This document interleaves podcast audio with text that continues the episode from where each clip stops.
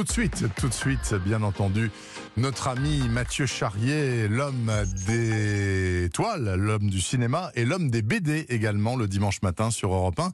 Mathieu, bonjour. Bonjour Bernard, bonjour à tous. Mathieu, à peine déconfiné, voilà que vous voulez nous parler ou reparler d'une histoire de virus. Oui, mais d'un virus sympa. La Hmm. BD s'appelle Je vais vous expliquer pourquoi. Alors le postulat de base, c'est que les virus ont des visages humains. Figurez-vous qu'ils sont certes microscopiques, mais qu'ils peuvent aussi avoir des réflexions et même tomber amoureux.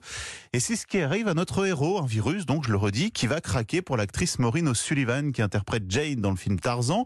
Il la voit à la télé, il en devient complètement red dingue. Et donc notre microbe, notre virus va désormais chercher sa Jane à lui, d'où le titre. Toagène, vous savez, moi Tarzan, Toagène, voilà, il voit ça, il l'interprète comme ça. Alors il va notamment rencontrer un chercheur loufoque qui avait perdu un œil, et je vous laisse découvrir la suite. Évidemment, on est dans une BD complètement burlesque, décalée, assez poétique, limite fourre-tout, mais c'était l'idée, explique Grégory Panachian, le dessinateur. L'objectif qu'on avait avec Bruno, c'était de pas se retrouver dans un tiroir en fait. On s'est laissé libre, euh, le plus libre possible d'inventer ce qu'on voulait. Moi au départ, c'est vrai que j'ai fait quelques dessins comme ça sans histoire. Lui, il a commencé à trouver des idées par rapport à cette histoire. Moi, j'ai commencé après à faire un peu de storyboard de certaines séquences que je lui ai envoyées. Lui, il me renvoyait une histoire par rapport aux séquences que j'avais que j'avais envoyées. Même l'idée de le faire en noir et blanc.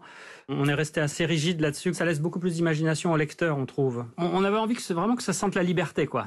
Et c'est ça, ça sent la liberté. C'est un beau dessin, noir et blanc effectivement, fait à la plume, fait penser au premier dessin de Moebius ou d'Alexis, avec ses coups de crayon qui tracent de longues lignes. Ou de Franquin, même, de Franquin ses aussi. idées noires. toute, euh, toute cette période-là. Les personnages ont des traits légèrement grotesques, mais c'est quand même très réaliste.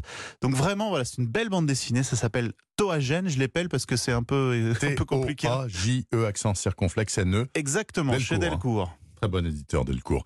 Deuxième conseil de lecture. Aujourd'hui, vous nous parlez des 48 heures de la BD. Eh oui, qui auront lieu vendredi et samedi prochain. Il y a pas mal d'animations programmées un peu partout, mais surtout, c'est l'occasion, vous savez, d'acheter 250 000 BD à 2 euros. Ah, j'en ai reçu 3-4 Ouais, en service de reçoit. Presse. celles oui. qui sont, elles sont vraiment imprimées pour l'occasion. hein, c'est des BD neuves. Oui. Euh, Il y a notamment Obi Cool qui a reçu le prix des collégiens au dernier festival d'Angoulême. Je vous donne le pitch en une phrase. Et si votre père était un extraterrestre Mais c'en est un. J'en doute pas. Donc voilà, vous avez tout le programme, les librairies aussi qui participent à l'opération, c'est sympa comme OP, ça s'appelle 48heursbd.com le site. 48 en chiffres, Ouais. hbd.com. Merci beaucoup Mathieu Charrier pour tous ces conseils de lecture ou à venir, bien sûr. Bon dimanche à vous. Bon dimanche.